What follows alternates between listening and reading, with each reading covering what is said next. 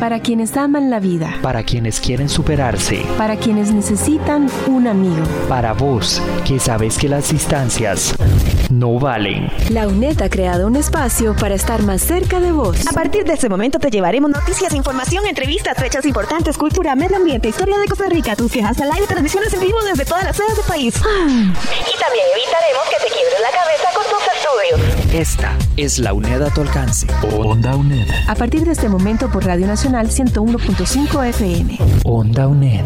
Acortando distancias. La Escuela de Ciencias Sociales y Humanidades. La Cátedra de Gestión y Servicios de Información. Onda UNED y Red de Estudiantes Comunicadores presentan Biblio 9394. Información, conocimiento y acción.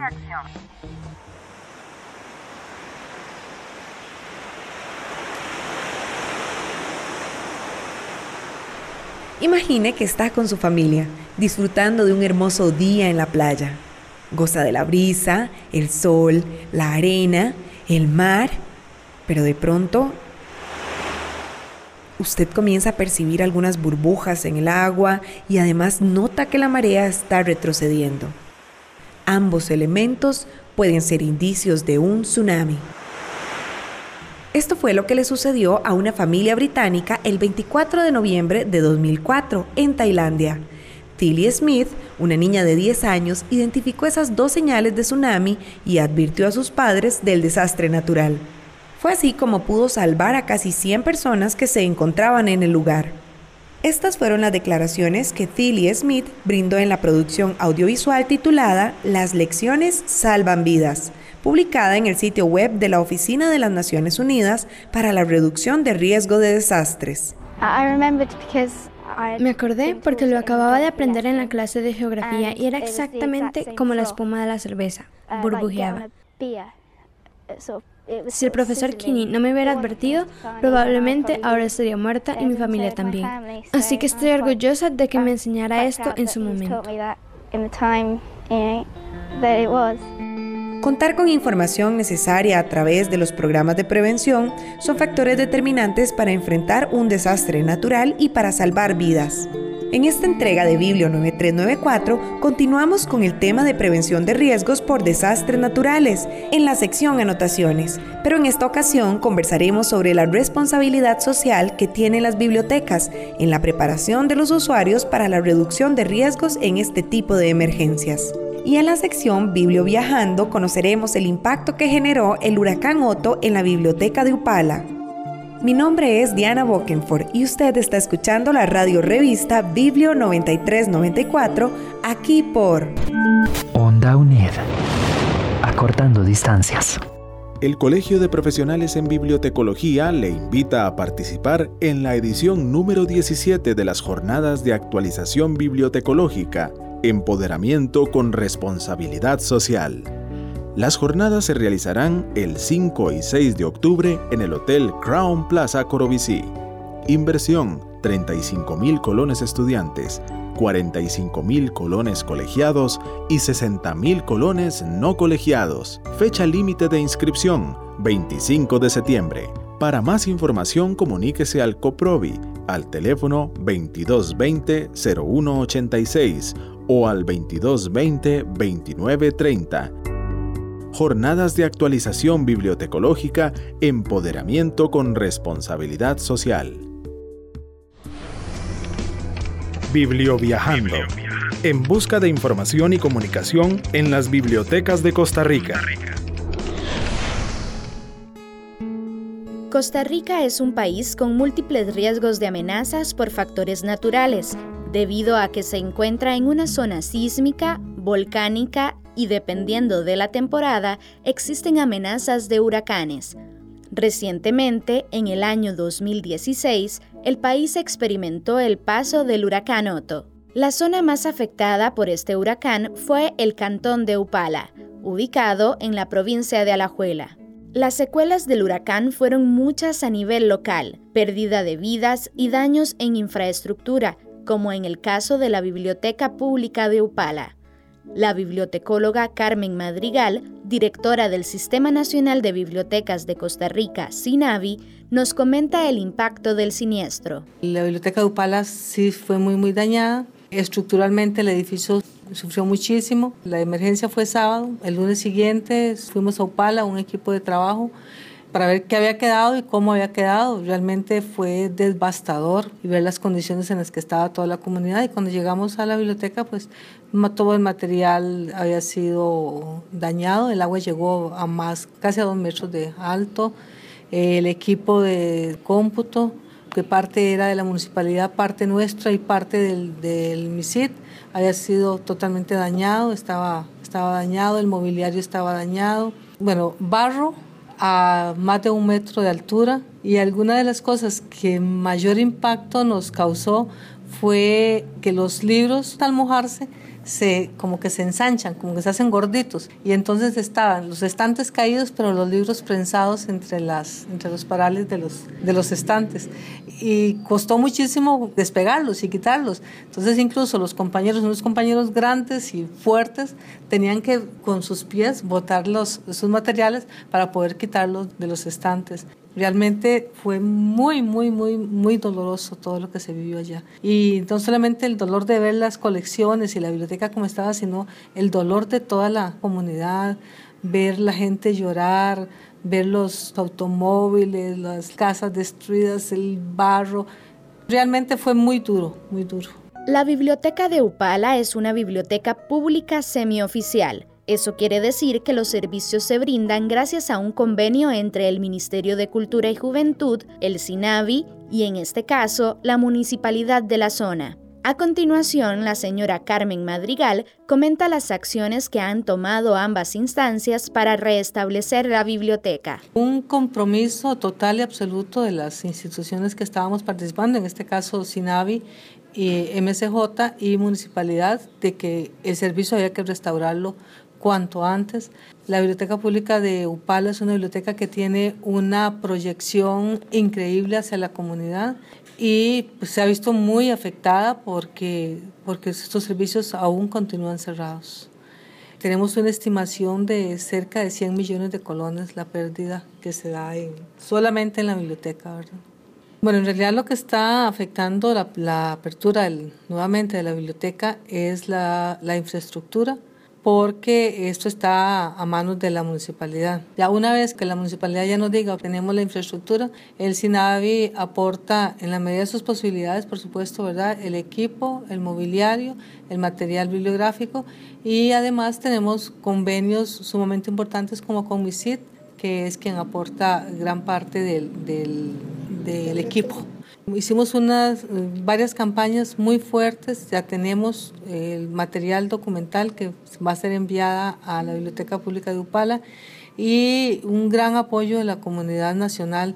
Quiero destacar el apoyo de los colegios profesionales, eh, tanto el de bibliotecólogos como el de abogados, como el de, de los ingenieros en computación, apoyándonos con equipo y con material, la empresa privada donando las computadoras que se requieren pero, pero sí estamos a la espera de que la municipalidad concluya la, el edificio. Luego de la experiencia con el huracán Otto, Costa Rica logró definir cuáles errores y aciertos se cometieron al enfrentar este desastre natural. La señora Carmen Madrigal comenta cuál fue el mayor aprendizaje para el SINAVI, así como las acciones pendientes que debe asumir el gremio bibliotecológico de Costa Rica. Uno de los, de los mayores aprendizajes es de que no estamos preparados. Por más teoría que usted tenga, una cosa es verla venir, otra cosa andar con ella. Ya cuando, cuando usted se enfrenta a la, al desastre natural, en donde ya usted tiene que, que, que vivirlo, es muy diferente. por supuesto que, que si tenemos el mínimo de preparación, pues va a ser más fácil. No teníamos ni siquiera un protocolo casero para enfrentar estas, estas cosas. Eh, después de Otto establecimos un protocolo muy, muy, muy interno que contemplaba cuatro o cinco cosas. Primero, comunicarse inmediatamente a cualquiera de los teléfonos de contacto que son el de la directora de bibliotecas públicas, el mío o en última instancia a través de la, de la Cruz Roja o de la, las comisiones de emergencia, que se establezca un vínculo diciendo las condiciones en las que están ellos en primer lugar, sus familias, qué necesidades especiales tienen ellos o sus familias y en qué condiciones se encuentra la, biblioteca. ¿Esto por qué? Porque fue, fue desesperante saber todo lo que estaba pasando y no podíamos comunicarnos con la gente. El llamado sería a los colegas y a los mismos estudiantes que realicemos en conjunto protocolos para atender emergencias. Nuestro país es un país que está sumamente eh, en riesgo, tanto por terremotos como por inundaciones.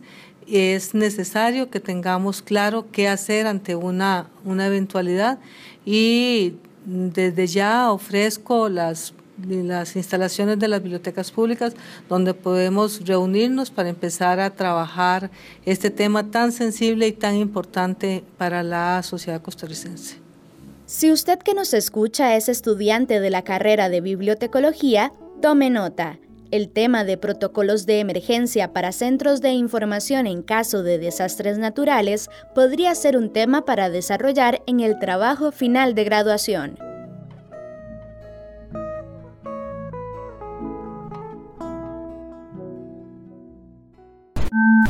Onda UNED. Acortando distancias. Gracias por seguir en sintonía de la radio revista Biblio 9394. A continuación, en anotaciones, nuestra compañera Pamela Jiménez entrevista a la bibliotecóloga Maureen Hidalgo sobre el aporte y la labor de las bibliotecas en la alfabetización informacional sobre desastres. Anotaciones. Biblio 9394. Información, conocimiento y acción. Muchísimas gracias por estar en sintonía de Biblio 9394. Hoy les traemos el segundo programa relacionado a los desastres naturales y las bibliotecas. En el programa del mes anterior conversamos un poco sobre la preparación que deben tener las bibliotecas y esto fue desde una perspectiva o desde un punto de vista administrativo. Sin embargo, hoy vamos a conversar con la bibliotecóloga Maureen Hidalgo. Ella es la encargada del Centro de Documentación e Información de la Comisión Nacional de Emergencias. Vamos a abordar dos temáticas o dos puntos. Uno es cuál es la responsabilidad social que tienen las bibliotecas ante la preparación de desastres naturales y cómo abordar este tema en las bibliotecas desde un enfoque de alfabetización informacional. Muchísimas gracias, Maureen, por estar aquí con nosotros. Muchas gracias a usted, Pamela, por invitarnos para el Centro de Documentación e Información específicamente y para la Comisión Nacional de Emergencias. Es un gusto y un placer estar acá y tener este tipo de espacios para promocionar lo que es la gestión de la información y la gestión del riesgo en particular. Nosotros tenemos un mandato muy claro y en estos espacios y por medio de la gestión de información es que nosotros también hacemos prevención. Para nosotros es un gusto y un honor poder estar acompañándolos a ustedes hoy.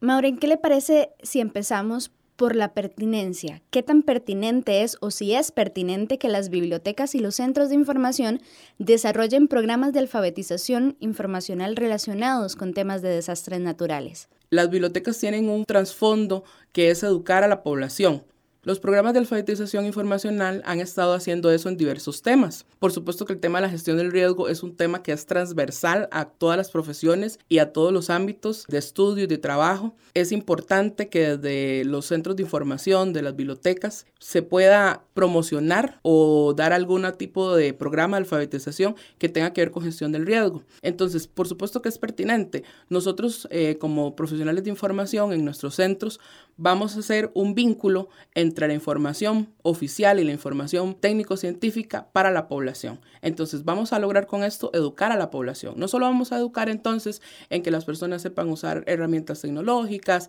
en que sepan buscar información, en que sepan utilizar las fuentes, sino que vamos a utilizar nuestro conocimiento para transmitir un tema sumamente importante que es la prevención de riesgos, la atención de emergencias y la resiliencia que pueden tener las poblaciones después de un desastre. Las personas necesitan educarse para que puedan salvar su vida. Al final eso es lo más importante. Y nosotros somos un medio para eso.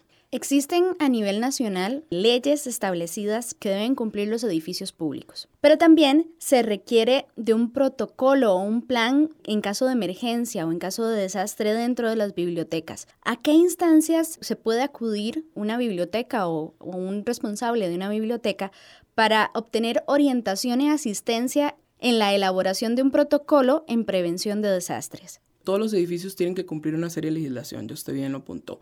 La legislación de construcciones, eh, permisos de salud, la ley de salud general, también los planes reguladores de las municipalidades, los requisitos para construcción de las municipalidades, entre otros. La Ley Nacional de Prevención de Riesgos y Atención de Emergencia también es claro en que los centros de ocupación tienen que tener este plan. Ahora, este plan se hace en conjunto con los actores. Ustedes podrían decirme, bueno, ¿a quién puedo acudir? ¿Quién me va a hacer el plan? Nosotros desde la Comisión de Emergencia les decimos a todas las personas en general, y específico hoy a las bibliotecas y a los estudiantes de bibliotecología, que ustedes son los principales actores. Nadie les puede hacer el plan. Los podemos acompañar, los podemos orientar, pero solo las personas que están en su entorno laboral, en su entorno de la biblioteca, en su entorno comunal, saben cuáles son las principales amenazas y riesgos a los cuales están o que pueden ser afectados. Entonces, ¿cómo partimos desde esto? Las bibliotecas y los centros de información se pueden acercar a su comité comunal, a su comité municipal de emergencias o inclusive, por supuesto, a la Comisión Nacional de Emergencias. Nosotros desde esas entidades los vamos a orientar, los vamos a acompañar, les vamos a dar las guías y las herramientas para que desarrollen esos protocolos. Pero tiene que ser un conjunto. Por ejemplo, nosotros siempre decimos a todos, lo primero que hay que hacer es hacer un comité. Ahora, hay que recordar que las bibliotecas y los centros de información en gran medida no están solas. Siempre tienen, eh, vamos a ver, alguna institución a la que pertenecen, algún edificio en el que están. Entonces no pueden verse como un ente aislado. ¿Qué es lo primero que tenemos que hacer? Tenemos que ir a ver si nuestra institución, si nuestro centro de trabajo, si nuestro edificio ya tiene algo construido. Y si no lo tiene, ahí es donde el papel de las bibliotecas puede ser esencial, en el cual promuevan que también se hagan los comités y que después de que se hagan los comités se hagan los planes, porque la organización empieza desde adentro.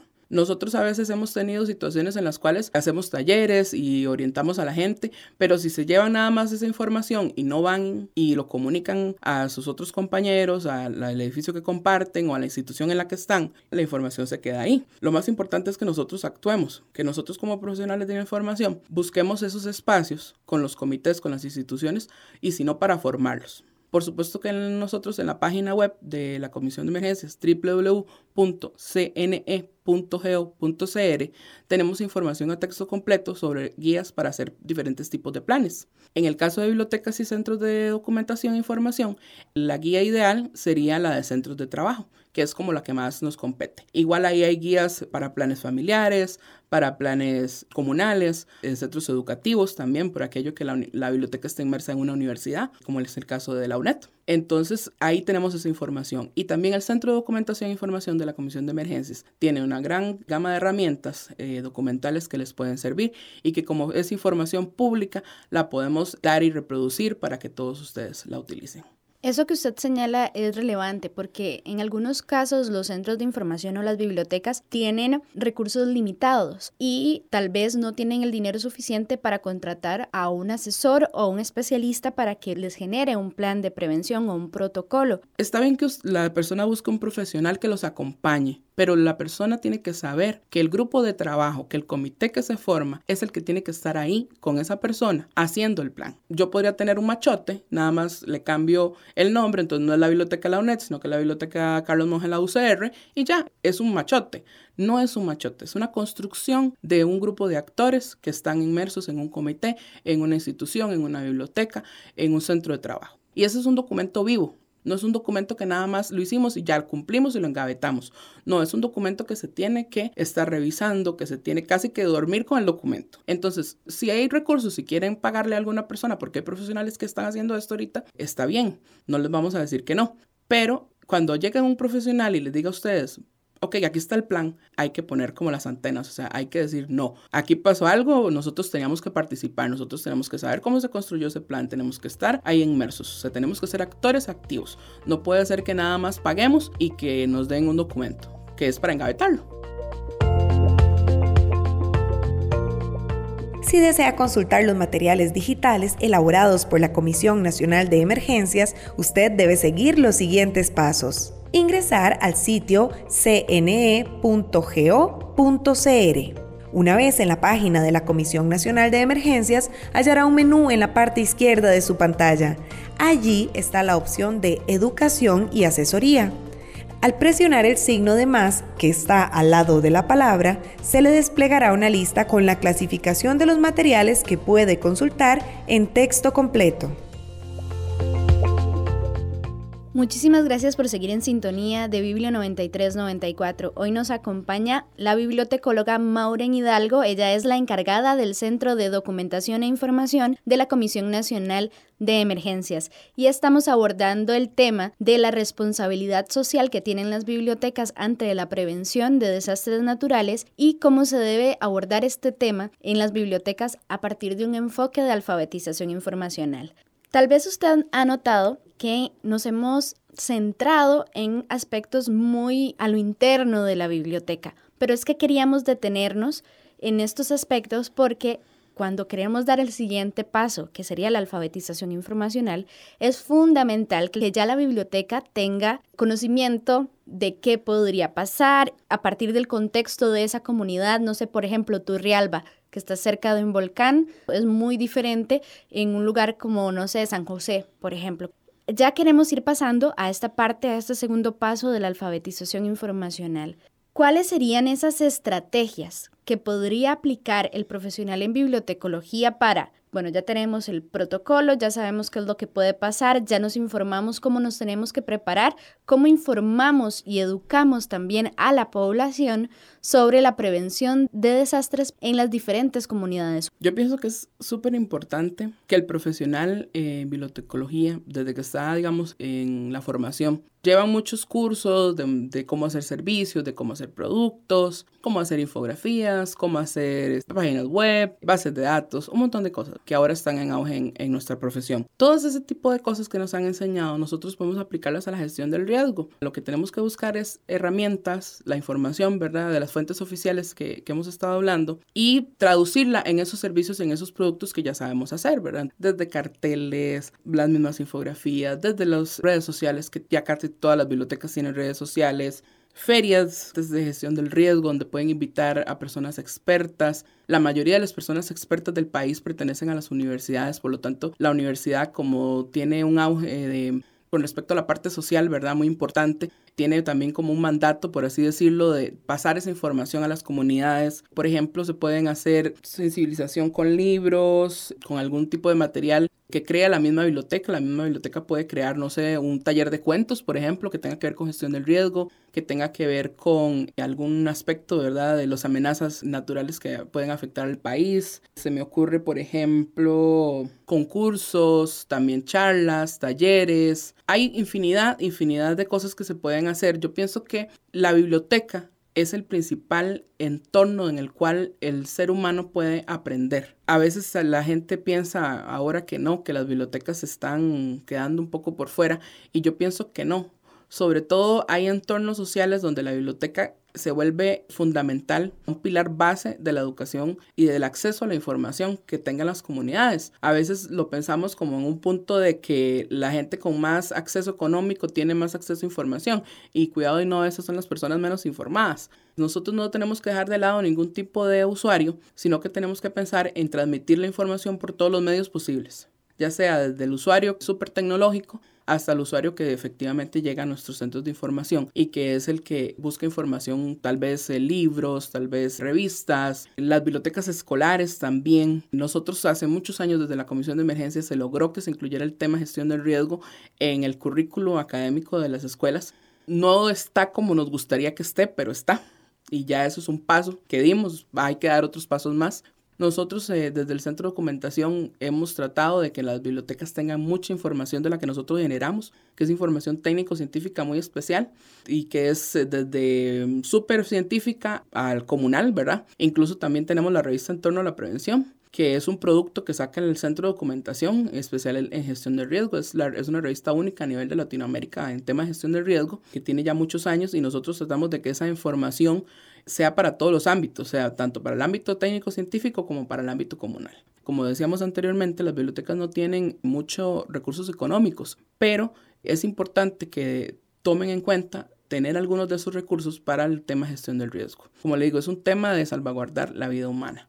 Entonces es importante, ya sea desde los ámbitos tecnológicos o de los ámbitos físicos que tengan, que puedan desarrollar materiales o por lo menos buscar en, por ejemplo, nosotros algunos materiales que se puedan reproducir.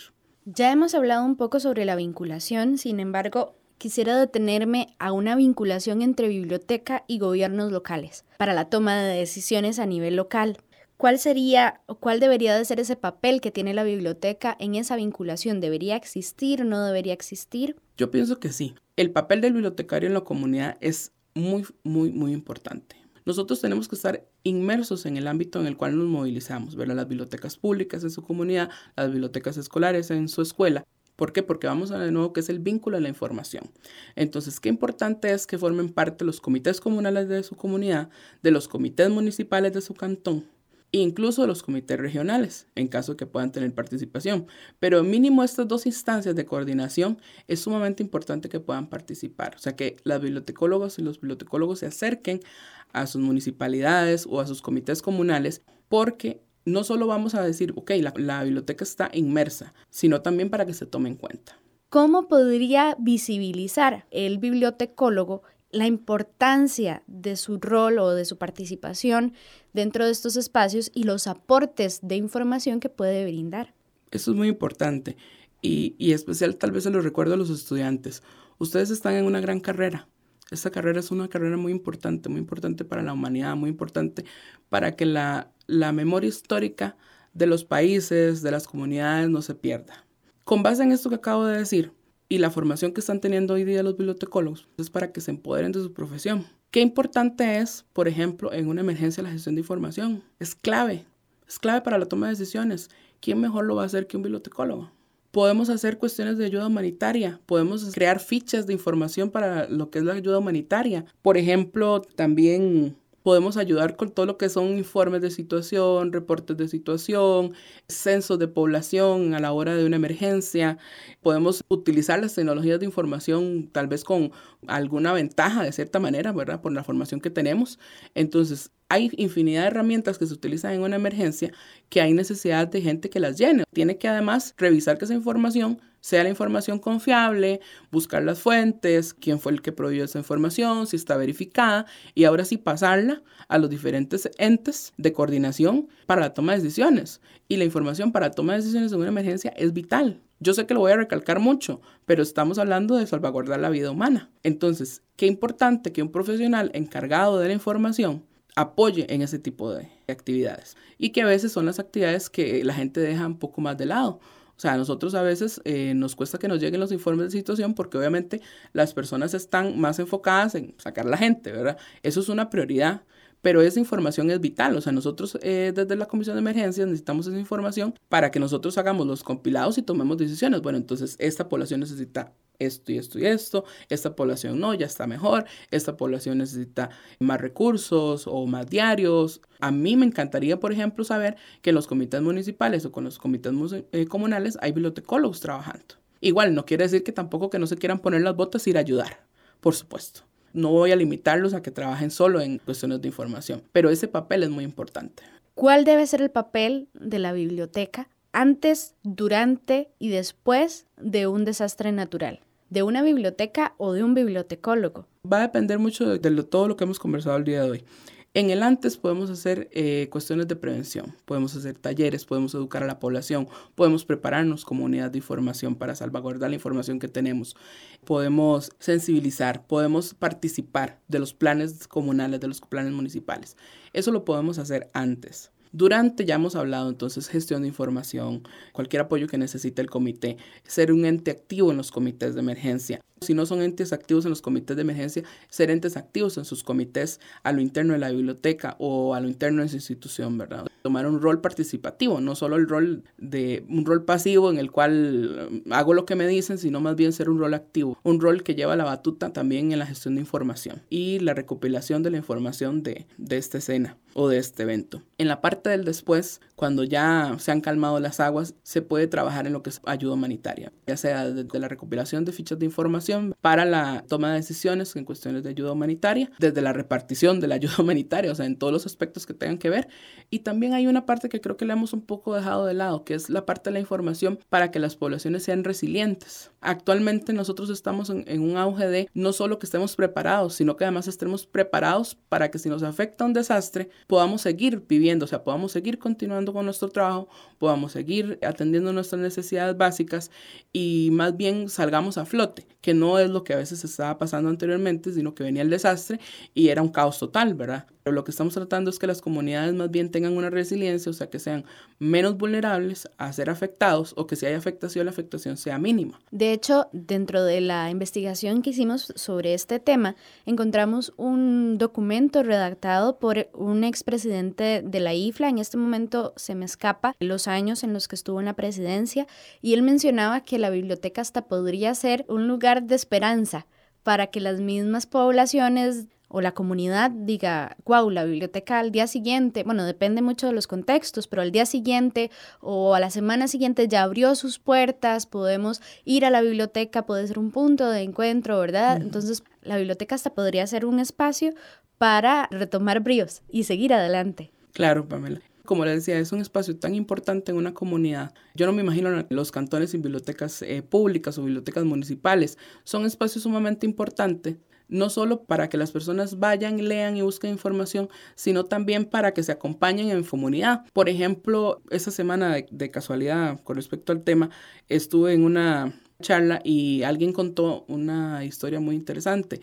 Eh, en Otto, las principales atenciones a veces eran para la población adulta y para la población de niños, ¿verdad? Entonces, cuando tenemos un, evento grande en el país, este, llega mucho eh, los payasitos, que los clown, que eh, los pintacaritas, y eso es como muy para los chiquitos. Y entonces los adolescentes resulta que han perdido su espacio de encuentro, que era el parque, tal vez en ese momento. Y entonces había una gran, gran carencia en un espacio donde ellos pudieran estar reunidos, poder compartir sus cuestiones propias de la, de la adolescencia, ya no podían tal vez ir al colegio porque el colegio tampoco estaba funcionando. Qué interesante, por ejemplo, que las bibliotecas se aboguen no solo tal vez a igual a los niños, a los adultos mayores, a las necesidades de la población adulta, sino también adolescentes. Con esto no quiero decir que solo hagamos eso, sino que la biblioteca es un punto de encuentro y que nosotros podríamos visualizarlo cuando hacemos nuestros planes en la biblioteca de cuando pasa un evento de esto, qué es lo que vamos a hacer. Y entonces podemos convertirnos en espacios. Lamentablemente, con Otto tuvimos una situación grave con la biblioteca de Upala, por ejemplo, y ese espacio también prácticamente se perdió. Bueno, se perdieron los materiales. Nosotros, como profesionales de la información, cuando estamos empezando con este tipo de actividades en gestión de riesgo, cuando empezamos a caminar un poco de gestión de riesgo, tenemos que ver todos los escenarios posibles. Pero nunca tenemos que perder de lado que nosotros tenemos un rol muy, muy, muy importante en la comunidad y que tenemos que tratar de cumplirlo con diferentes espacios, aunque ya la biblioteca no esté pero sí es importante que esté presente el profesional y que esté presente que ahí con la bandera de la biblioteca de que nosotros podemos hacer cosas para ayudar a nuestra comunidad, para reservar nuestros espacios de educación, de información y de formación y de lectura. Estos son los canales de comunicación de la Comisión Nacional de Emergencias y su centro de documentación. El sitio web www.cne.go.cr el número de teléfono del Centro de Documentación es 2210-2817. Se lo repito, 2210-2817. Usted puede encontrar el Facebook y el canal de YouTube buscando el nombre CEDO CNECR. Repito, C-E-D-O C-N-E-C-R. Además, puede enviar sus consultas a las direcciones mhidalgo.cne.go.cr. También lo puede hacer a la dirección cedocnecr.gmail.com. Ahora lo voy a deletrear. c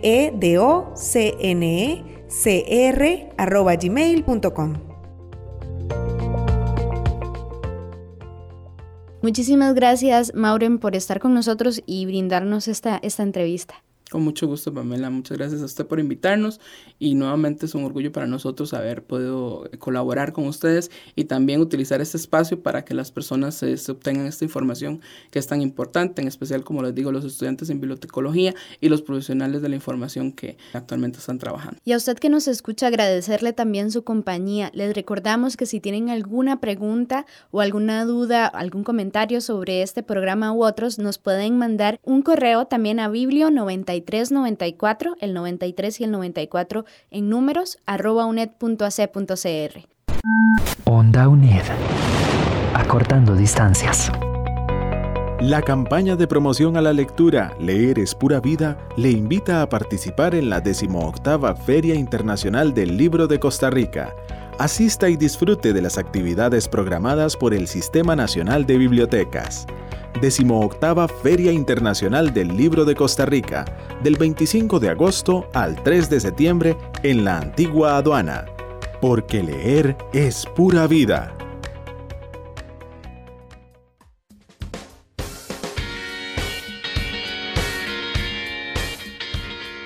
Llegamos al final de este programa. Les recordamos que pueden escuchar todas las producciones de Biblio 9394 en ondaunet.com. A continuación les presento a las personas que trabajaron en esta producción. Annelies Villalobos Laurent en producción, Pamela Jiménez en producción y edición, Diana Bokenford y José Navarro en locución y Nino Robleto en grabación. Lo invitamos a escuchar el próximo programa de Biblio 93-94 el viernes 30 de septiembre. Hasta pronto.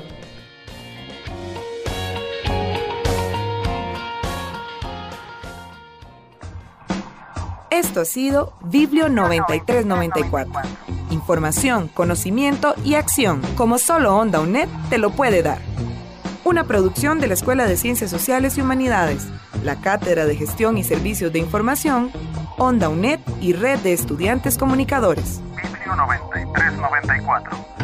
Para vos, que sabes que las distancias no valen. Esta es la UNED a tu alcance. Onda UNED. Escúchanos de lunes a viernes por los 101.5 FM o desde cualquier computadora en el mundo por ondauned.com. Onda UNED, acortando distancias.